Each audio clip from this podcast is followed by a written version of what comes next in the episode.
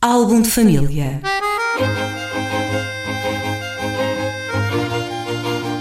A origem e a evolução das famílias e dos seus sobrenomes.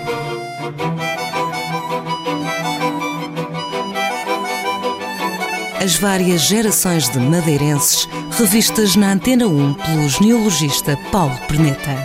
Álbum de família. Bom dia, bem-vindos à segunda edição de um novo programa aqui na Antena 1, Álbum de Família, com Paulo Perneta, genealogista. Vem falar-nos sobre a origem dos nomes, ou no caso dos sobrenomes. Paulo, bom dia. Bom dia. Uh, na semana passada fizemos um enquadramento, digamos assim, uh, percebemos que categorias de sobrenomes é que existem, uns associados, enfim, a alguma religiosidade ou a algum aspecto religioso, uma outra categoria, estou-lhe a chamar assim, não sei se é assim que é denominado, uh, associado ao patronímico, foi como. São os patronímicos, sim. Sim. E final. do pai, não é? É, é, o nome diz o nome, o nome do pai, o nome de um ancestral comum àquele ramo. E finalmente havia uma terceira categoria que era associada a um lugar, não era? Sim. Normalmente a, toponímia. Esta semana vamos para o primeiro uh, sobrenome propriamente dito. Que sobrenome escolheste? Para pôr nisso do programa, bastante convenientemente, escolhi a família do primeiro capitão, do João Gonçalves Jarco, que é um caso sempre interessante e que nele sozinho ele agrupa dois, dois, dois, dois tipos de, de sobrenome, que é o, o patronímico, que é o João Gonçalves, Gonçalves, não é? que é que patronímico de, derivado de Gonçalo, não era necessariamente o pai dele, mas seria alguém que estava, que estava para trás. Uh, e o Zarco, que é um nome que tem tido sempre uma origem controversa, não se sabe exatamente onde é que ele veio.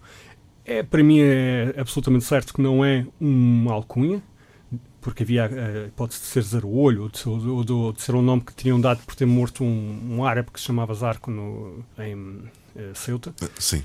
Uh, mas ele assina e assina, e assina uma assinatura até muito bonita, muito bem feita. Uh, Zarco. Assina só Zarco. Nem sequer assina João Gonçalves, assina Zarco. Portanto, eu suponho que esse seja mesmo o nome de família dele. Esse sobrenome não chegou aos nossos dias. Não conheço ninguém que tenha esse sobrenome. Existem ramos da família do Zarco que, na atualidade, que recuperaram. Porque são ramos com nobres ou com pretensões a nobres. No Brasil existe. E sabendo que são descendentes do, do Zarco e olhando o, o nome Zarco como um apelido, eles recuperaram, ficando qualquer coisa como Zarco da Câmara ou Câmara Zarco, uhum. encaixaram ali o sobrenome. Muito bem. Mas... Já o Gonçalves, o que não faltam são Gonçalves.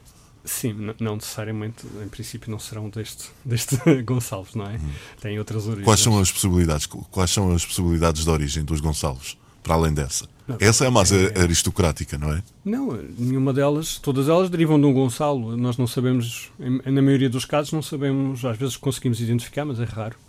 Uh, a única coisa que sabemos é que, alguns lá para trás, houve um Gonçalo, um avôzinho Gonçalo, que era muito conhecido, e toda a gente, na altura, usou aquilo para definir o clã nós somos todos os netos do, do avô Gonçalo e com a passagem das gerações e do tempo acabou por se perder essa memória e ficou só, ficou só aquela gravação no, no, no nome. No caso do, dos, eh, do Zarco, aí por 1460 ele recebe um apelido novo, um sobrenome novo, que é a Câmara de Lobos. O rei atribui, o, é o, o tal caso dos apelidos de topónimos, uh, atribui-lhe porque era um dos primeiros sítios onde o Zarco tinha hum, passado, uh, tinha a história dos lobos marinhos, foi um episódio que despertou bastante curiosidade na altura, e o rei, por 1460, atribui-lhe uma carta de armas e um novo sobrenome. E, efetivamente, a partir dessa data, o Zarco deixa de usar o, o antigo sobrenome, que era Zarco, é aquele por qual a gente ainda hoje o conhece, e passa a assinar como João Gonçalves da Câmara.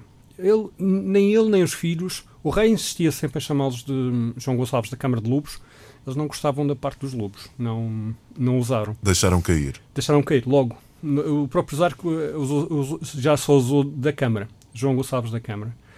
É curioso que, eh, também que, associado a este sobrenome, o rei enviou uma carta de brasão, que era um brasão que se chama um brasão cantante, porque ele cantava aquilo que ele era. Ele, é, é, portanto, o, o, sobrenome era Câmara de Lobos e o brasão era precisamente uma câmara com lobos, que é uma torre no meio e dois lobos ao, ao lado como uh, os reis de armas, quem desenhava as, as armas na corte, não conheciam o bicho, o lobo marinho, uh, quando lhes foi dito que, que era para incluir lobos no, no, no esquema, uh, no, desenharam aquilo que sabiam, que era o, o lobo terrestre. De maneira que o, o, que está nas armas do Zarco, efetivamente, são, e no timbre, é, são lobos terrestres encostados à tal, à tal câmara, à, à, à torre.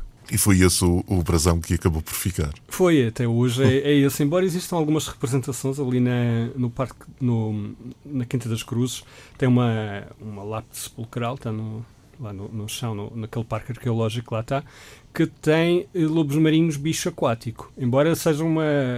tem asas, Uh, mas percebe, e também até rabo de peixe, portanto percebe-se que é um bicho do mar que está que tá lá, é uma rara representação do, do lobo do brasão dos câmaras como, como lobo marinho. Muito bem. Paulo Perneta, muito obrigado então por este programa. Ficamos então com João Gonçalves Arco. Uh, digamos que há aqui um sentido cronológico nesta, nesta primeira edição.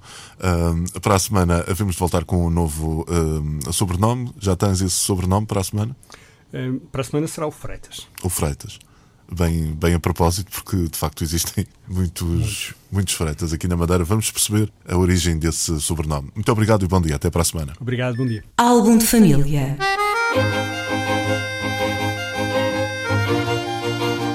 A origem e a evolução das famílias e dos seus sobrenomes.